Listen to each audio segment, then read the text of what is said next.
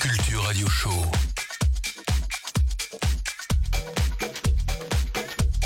Électronisez-vous. Salut à tous, donc vous êtes bien sur euh, l'émission hebdomadaire de Soundmotion sur la web radio euh, Deep Culture. Alors aujourd'hui, euh, comme invité, on a le label euh, Rare Records, donc on a euh, Claire et euh, Charlotte, euh, nouvelles recrues, avec nous euh, pour, cette, euh, pour cette émission. Donc euh, bonsoir les filles, Bonsoir. et encore merci d'être euh, d'être venues. Merci pour l'invitation. C'est un plaisir. Euh, pour, euh, pour commencer, donc, euh, donc Rare, ça fait quand même un, un petit moment qu'on qu'on vous voit dans le, dans le milieu house techno, euh, house techno sur Paris, mais ce qui est aussi assez intéressant, c'est que euh, vous n'êtes pas qu'un collectif, vous êtes aussi euh, un label, euh, une marque de vêtements. Alors, euh, quelle est un peu l'origine de ce projet, on va dire, multiforme Alors, en fait, euh, donc le projet de Rare a commencé. Alors, on n'est pas à la base, on est devenu un collectif. On est plus à la base un label et une marque de vêtements. Euh, il a été, euh, il est né euh, de l'été 2013 où euh, j'étais avec euh, Romy, donc Clara Ibiza, et on avait le projet de faire quelque chose euh, en commun. On était euh, toutes les deux, euh, deux filles euh, entourées de garçons, euh, toujours à sortir dans les milieux techno, etc. Et à vouloir faire du son aussi. Et, et rentrée de ses vacances en septembre, on s'est dit on va créer notre projet. Et donc Jessie, qui est la troisième associée de Rare, qui habite à New York. Nous, on s'est rencontrés à New York avec Clara. On habitait à Mhm. New York ensemble. D'accord Et, et la troisième, de, qui est styliste, elle, donc Mhm. s'est joint à nous pour euh, s'occuper de toute la partie euh, vêtements et euh, graphis- graphisme, et aussi de, de la distribution aux États-Unis. Et donc, on a décidé de monter le projet à trois. Euh, donc on a commencé à, à y bosser en octobre 2013. Donc euh, l'idée c'était de monter donc euh, le premier label de musique exclusivement féminin pour mettre en avant les femmes dans le monde de la musique électronique et une marque de vêtements associée dans laquelle toute cette nouvelle génération de filles en tout cas qui sortent, qui aiment les festivals, qui aiment la fête, etc. euh, peuvent se reconnaître parce qu'au final il n'y avait pas forcément de, de, de marque euh, qui était euh, qui était marketée comme étant la marque des fêtards on va dire Mhm. et donc on a voulu monter ça en fait et donc en fait qui est après finalement devenu un collectif aussi Mhm. parce qu'on a recruté plusieurs DJ résidentes donc on a Clara Romy Habib donc moi Ethel et Mélodie et, euh, Mélodie qui est à Paris Ethel qui est à Berlin Marité et Messam qui sont à New York et récemment Charlotte euh, qui rejoint euh, la petite team et voilà et donc euh, voilà, on se produit, on fait des rares showcases souvent, donc soit, enfin, ça dépend, à Paris, on a une résidence au Club Visionnaire à Berlin, Mhm. et après dans d'autres pays, on nous propose euh, de- de- de- d'en faire souvent. Et, et on, aussi, on organise des événements sous rares, euh, comme les Breakfast Club par exemple, avec euh, Playground, nos amis, euh, le collectif parisien. Alors, euh, on va juste avant de, continuer sur, sur, sur Rare. Charlotte aussi, j'aimerais bien du coup que tu nous dises un peu, un peu de mots. Donc, tout d'abord, un, peu, un peu comment t'es euh, venu au monde de la, de la musique électronique. Peut-être que tu me racontes un peu euh, comment t'es passé d'une auditrice à devenir une DJ dans, dans le milieu, on va dire, ouais. micro, techno. Alors en fait moi je, je suis d'origine corse, euh, je suis à- mais j'ai toujours vécu sur le continent euh, par le métier de mon père. Et en fait je suis, j'ai commencé la musique à Marseille euh, où je suis allée en boîte de nuit pour la première fois quand j'avais euh, 16 ans à peu près. Je suis allée à la Dame Noire. Et quand je suis rentrée dans ce club et que j'ai vu euh, un DJ et plein de gens autour ressentir la même émo- émotion, je me suis dit, je veux moi aussi être une personne et faire ressentir ce sentiment commun à plein de gens qui ne se connaissaient pas avant d'arriver ici. Mhm. Et je suis rentrée chez moi et à 16 ans, j'ai dit à mes parents, ben moi je vais être DJ plus tard. Ils m'ont dit euh, peut-être pas tout de suite en tout cas. Et euh, mes amis qui étaient plus âgés que moi m'ont acheté un, un contrôleur. J'ai commencé à mixer dans ma chambre toute seule. Et puis euh, j'ai toujours dit que pour moi c'était un peu plus facile de commencer dans une ville euh, plus petite que Paris. Parce que pour moi, euh, commencer à être DJ à Paris, il y a déjà tellement de gens. Et... Ouais. Alors qu'à Marseille, on... à l'époque, en- enfin à l'époque, je dis ça comme si j'avais 40 ans, mais euh, moi quand j'ai commencé, puis surtout les filles, il n'y en avait pas quoi. Il y avait Sarah Zinger et moi principalement.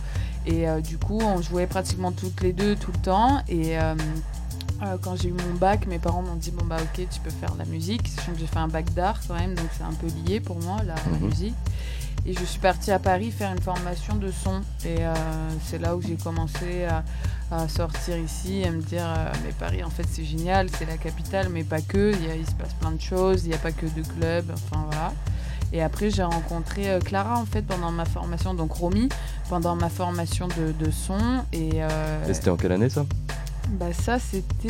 Euh, il y a 3 ans, non? Ouais, il y a 3 ans, 3-4 ans peut-être.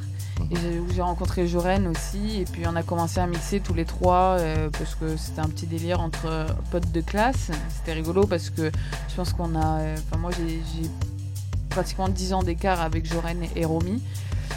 Et euh, en fait, j'ai réussi à trouver un collectif euh, rare qui euh, jouait la musique qui me plaisait vraiment. Et j'ai plus fait de la musique dans les endroits où je devais jouer. J'ai fait, j'ai commencé à faire de la musique vraiment que j'aimais et à laquelle je m'identifiais. Et c'est comme ça qu'après, qu'au fur et à mesure, j'ai vécu des aventures avec Rare. Je suis allée avec elle à Berlin, j'ai vu leur showcase Rare, tout ça.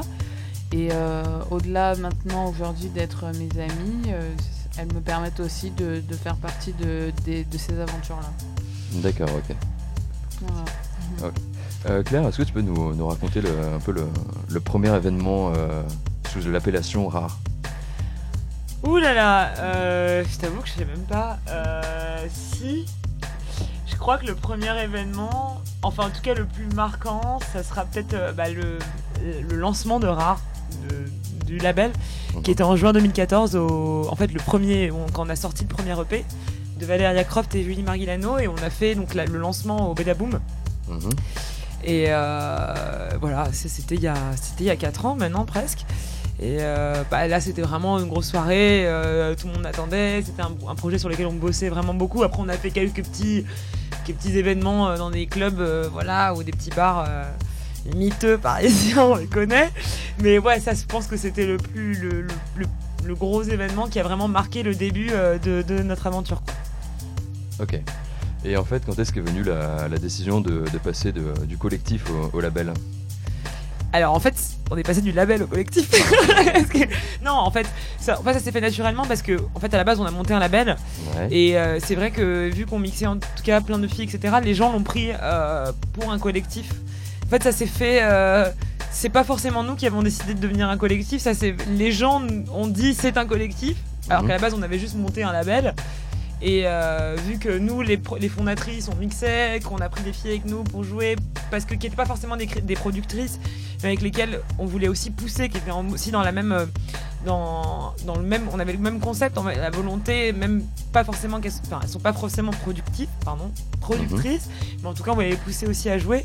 Et donc en fait, naturellement, c'est devenu euh, un collectif aussi.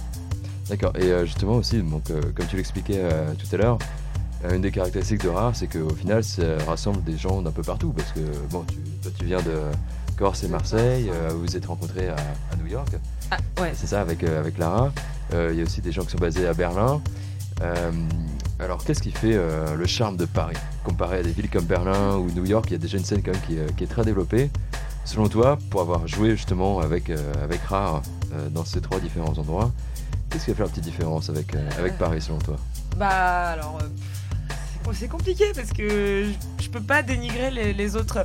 Puis, enfin, ah non, à, mis, à, mettre en avant les avantages. Mis à part ça, mis à part ça, oui, parce que tu me dis New York et c'est vrai qu'en plus pour le coup, ce qui est bien, c'est que euh, par rapport au label, toutes les sorties qu'on a eues, c'est vraiment que des, des, artistes internationaux, c'est-à-dire qu'on a des Argentines, euh, des Roumaines, des Italiennes, des Suisses, des Allemandes, des Américaines, etc., des Canadiennes. Donc c'est vraiment pour le coup, on a vraiment monté une communauté parce qu'on a les résidentes, mais on a aussi toutes les filles qu'on a signées sur le label qui ont, sont, font partie de notre communauté aujourd'hui. Mhm. Donc c'est vrai que c'est super international.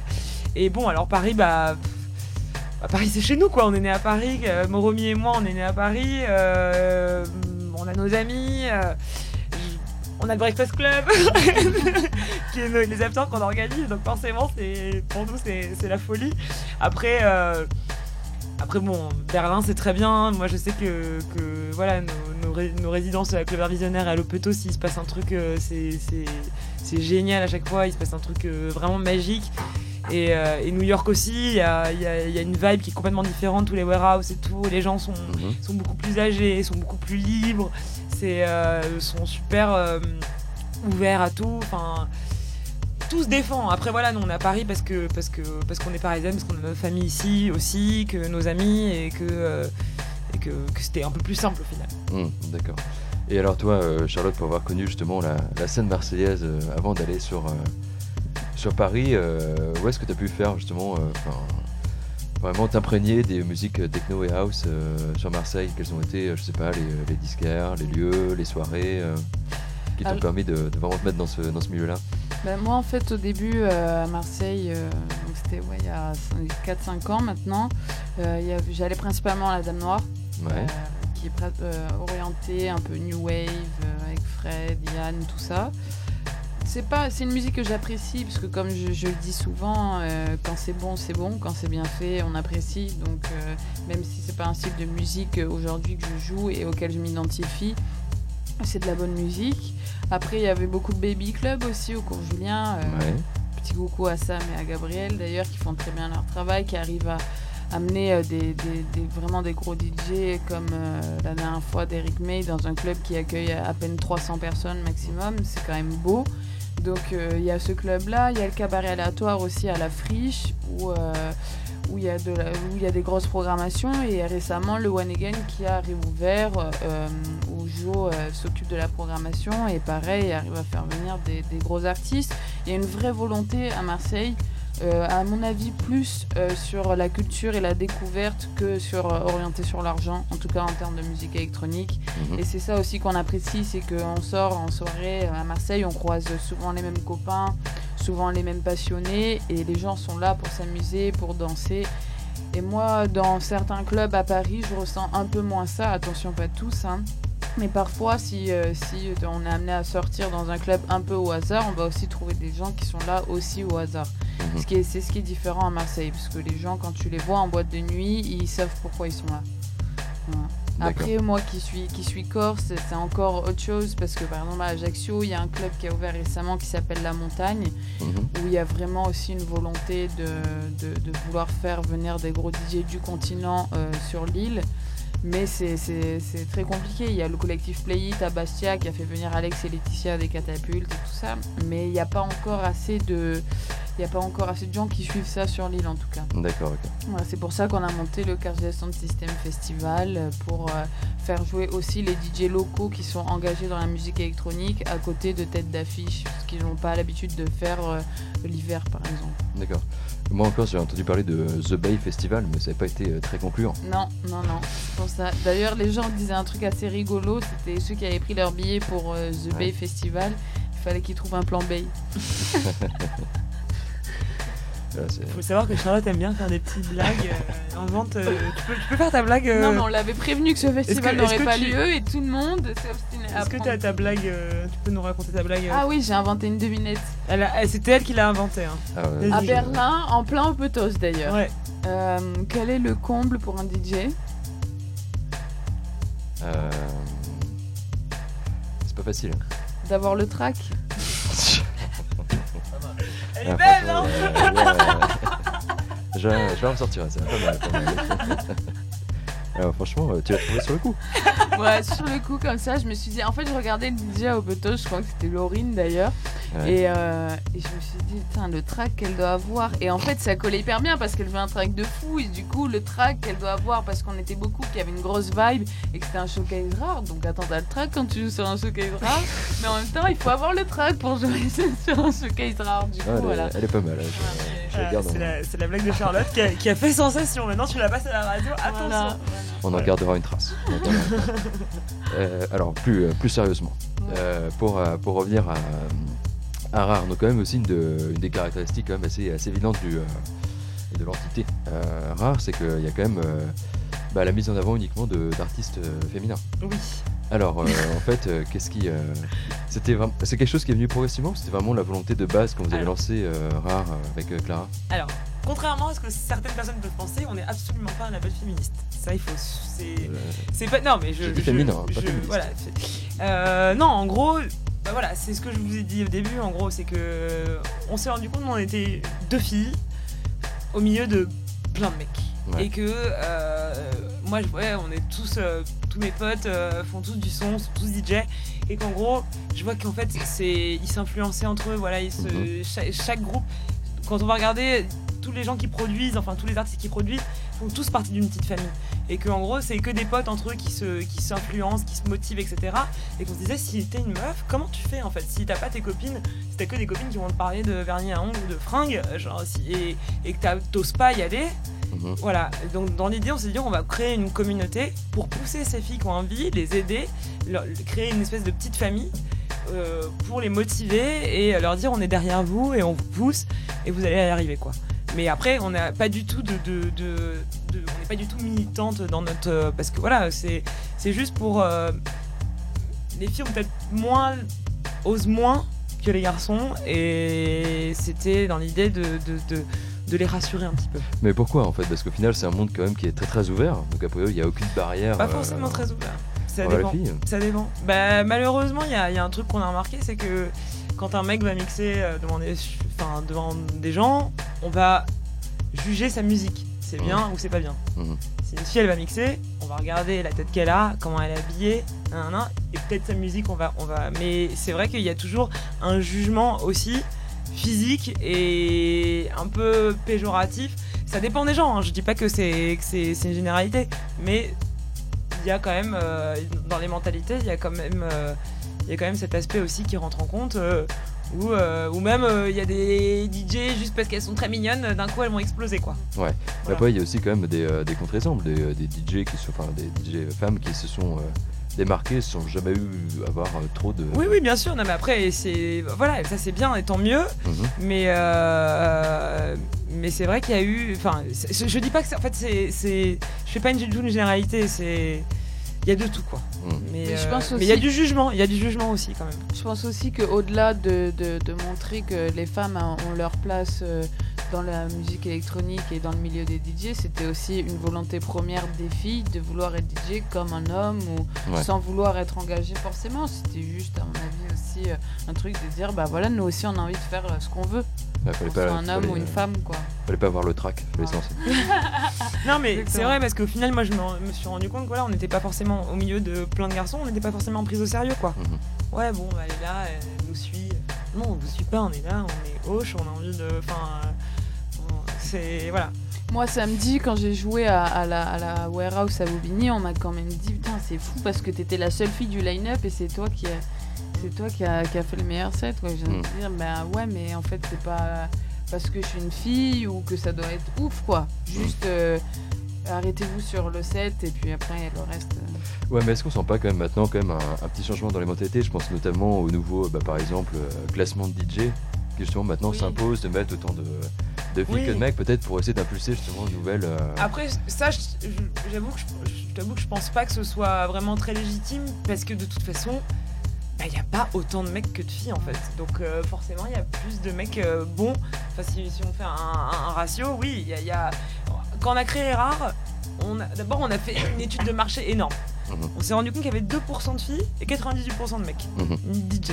Donc forcément, à un moment, bah oui, forcément, il y a plus de mecs dans un classement. Donc moi, de dire, euh, on va faire euh, des quotas, euh, voilà, de, enfin, je, je, je trouve pas ça très logique. Après, je pense, et je, je, suis pas du tout pour nous envoyer des fleurs ou quoi, mais j'ai l'impression que les mentalités ont changé. Mm. Et honnêtement, je pense que d'avoir monté rare et qu'aujourd'hui ça fonctionne et que les gens ça plaise aux gens, ça, en tout cas en France, il y a eu une petite évolution. Je sais pas si c'est, on a, on a peut-être apporté quelque chose en plus, mhm. et tant mieux. Et c'était, et euh, je, je le dis pas du tout avec prétention quoi, mais vraiment, je, Ouais. le, je le re- en tout cas, je le ressens par rapport à, à ce que, à ce comment c'était au début en fait. Mhm. Voilà, on est plus prise au sérieux qu'avant. Et puis aussi cette importance de pouvoir euh, montrer l'exemple au Oui, final auprès voilà. des, euh, des autres filles qui elles sont euh, plus souvent. Bah, c'est l'idée en fait, c'est de les pousser en fait, c'est de leur Voilà. dire voilà, vous pouvez y arriver, c'est pas parce que euh, vous êtes toute seule, etc. et que euh, vous avez une bande de mecs qui vous prennent pas forcément au sérieux que vous pouvez pas y arriver. Voilà. C'était bah, c'était aussi le but en fait. Et, euh, et c'est aussi, enfin quand euh, quand tu regardes quand tu regardes un peu euh, tous les EP qu'on a sortis, c'était que des jeunes talents, des filles qui n'ont pas fait forcément beaucoup de choses, etc. Et qu'on a essayé de pousser. On a fait de la promotion euh, aussi pour elles, etc. Pour, euh, pour qu'elles aient plus de visibilité et plus de crédibilité. D'accord, ok. Et alors, donc, euh, aussi maintenant sur, euh, sur Paname, quand même, une des autres choses pour lesquelles vous êtes, vous êtes connu, c'est bien entendu les Breakfast Club. Oui. Euh, donc, Breakfast Club, malheureusement, qui ont un peu souffert de la, la météo. Beaucoup des- souffert, c'était un semaines, gros chagrin euh, en février. Alors donc euh, les Breakfast Club c'est quelque chose que vous faites en, en collaboration avec, euh, avec Playground. Oui. Alors est-ce que vous pouvez nous, tu peux nous, nous redire, euh, vous pouvez nous redire euh, les, euh, les origines un peu du, du projet? Alors, je vais raconter les origines. Les origines, c'est très drôle parce qu'en fait, à la base, c'était euh, pas du tout fait pour être euh, quelque chose de, récurrent. En fait, euh, il se trouve que qu'en janvier 2016, il y avait Onu Rosaire qu'on souhaitait inviter pour un événement avec Playground et, qui à la base devait jouer une soirée qui avait été annulée et il m'avait dit bah écoute moi je suis chaud pour venir à Paris ce week-end là et tout et moi j'avais donc euh, le plan du Café Barge et, euh, et je m'étais dit bah pourquoi pas le faire au Café Barge? Ouais. on était allé au Café Barge et il se trouve que le Café Barge est un resto à la base, à l'intérieur. Et il m'avait dit écoute, pas de souci, en revanche, on va commencer la soirée à la fin du resto. Ça veut dire à 2h. Je dis ah non, on va pas commencer une soirée à 2h. Enfin, je peux pas commencer à 2h, même si les gens arrivent en soi à 2h, je suis obligée de la faire démarrer à minuit. Bien sûr. Et on s'est dit, mais pourquoi pas faire un after? Ok, donc on se dit, allez, on fait un after, on organise un after au lieu de, faire une soirée classique, on va faire un after. Il devait arriver le matin à 9h, on commençait l'after à 7h. Je devais aller le chercher pendant l'after à l'aéroport. Et donc à la base il y avait les résidents etc. Et en fait on avait dit qu'on faisait euh, secret guest euh, parce que euh, voilà on avait dit bah, comme ça parce qu'à la base il devait pas venir. Enfin bon il y avait toute une histoire et tout. On avait dit on fait secret guest. Mais on avait raconté à tout le monde c'est secret guest mais c'est Olivier Roser qui vient. Donc en fait tout le monde s'était ramené, euh, c'était blindé et tout dès le début. Et là à 9h, non 8h30 je vais pour partir à Roissy Ouais. et je reçois un message. Il a pas pris l'avion. Là, c'était le, le bateau était blindé. Je me suis dit ma crédibilité c'est fini là. C'est-à-dire que tout le monde va me prendre pour une guignole, c'est terminé. Ouais. Et là c'était la panique. Je dis qu'est-ce que je fais et tout. On va trouver. Il y avait des gens qui étaient là mais c'est bon moi je vais jouer et tout. On va trouver un autre guest et tout. C'est pas grave. C'était un secret. J'étais non mais non. On a annoncé que c'était au. Enfin on n'a pas annoncé mais tout le monde sait. Tout le monde vient de voir en me disant euh, il arrive à quelle heure au Nur et tout. Et finalement on s'est dit bon vous savez quoi? On est tous DJ. On va tous mixer toute la journée on s'en fout. Et en fait, c'était la folie. On a fait un after de folie. Genre, c'était, il y avait une ambiance de fou. On s'y attendait pas du tout. À la fin du jour, ils nous ont dit mais c'est pas grave, on s'en fout d'Oignon Rosaire et tout, vous êtes tout cassé, nan, nan, et tout. Mhm. Et au final, ils ont dit quand est-ce qu'on fait la prochaine? On a dit bah c'est parti. Et donc au final, on a- c'est comme, ça a commencé comme ça. On s'est dit bah allez, la prochaine en trois mois. Pareil, secret guest. Et depuis, euh, voilà.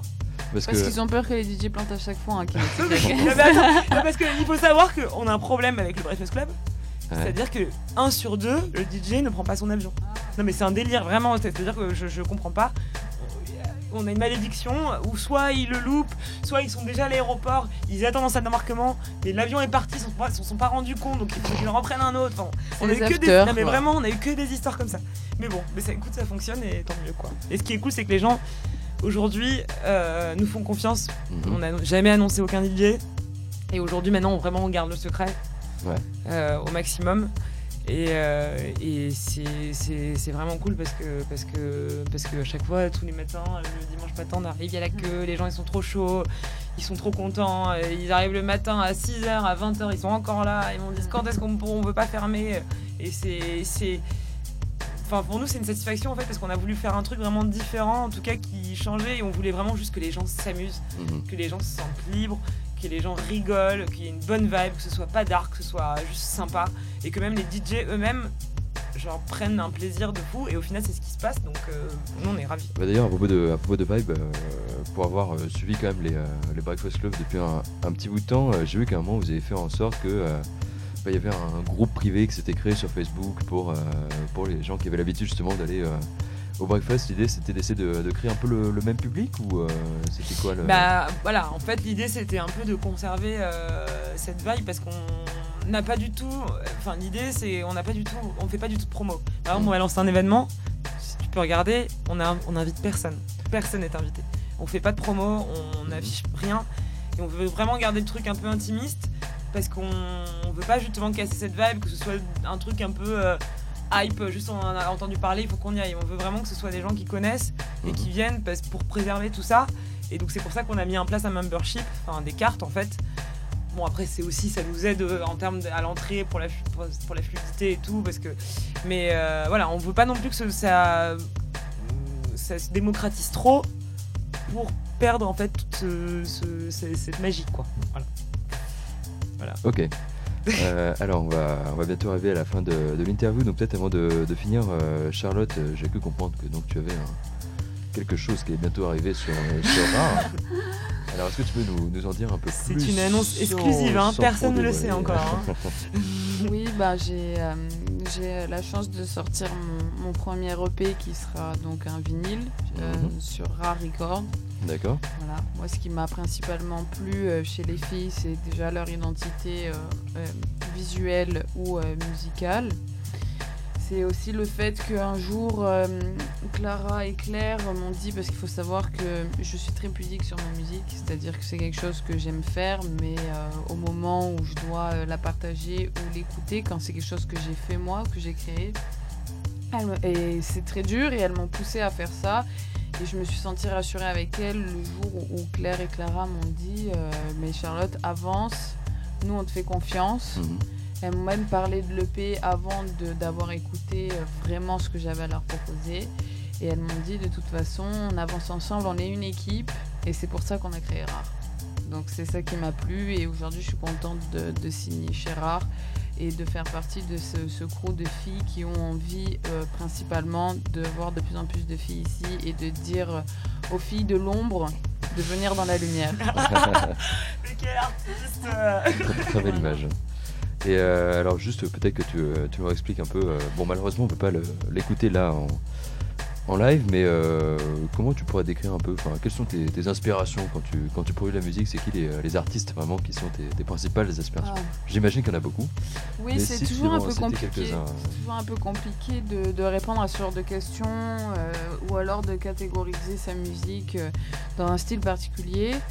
Euh, je pense que euh, c'est principalement euh, un peu l'identité de, de Rare. C'est, j'ai pas cherché à faire un, un EP qui correspondait à Rare.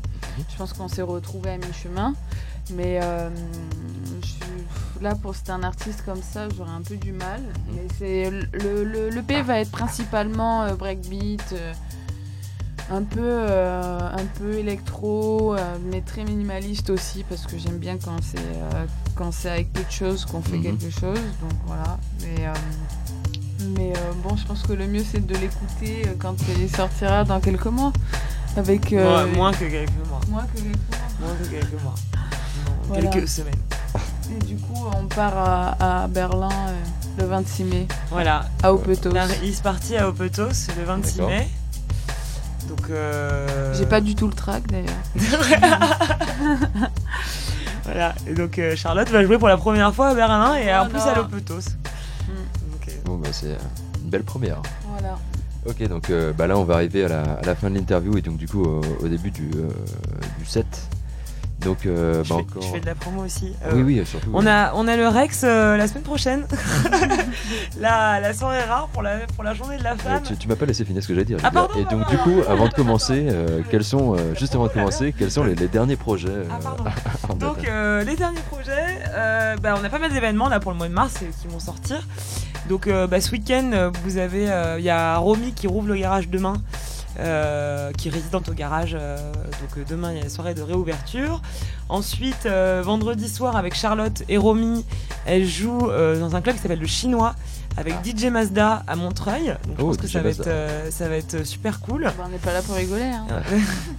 Et la semaine prochaine, euh, belle semaine parce qu'on a donc euh, la journée de la femme au Rex le 8, le 8, euh, le 8 mars, voilà, avec euh, où on invite partisans, Oshana, et Antea qui vont faire pour la première fois un back-to-back à Paris. D'accord. Et, euh, et là, le 11 mars, euh, on a le Breakfast Club.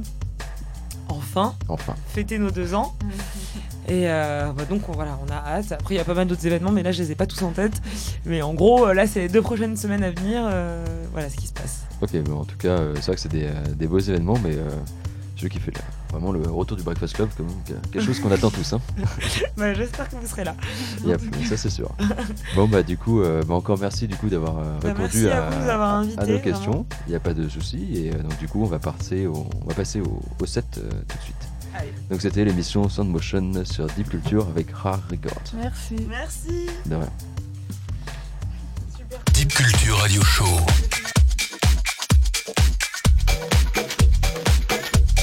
Électronisez-vous.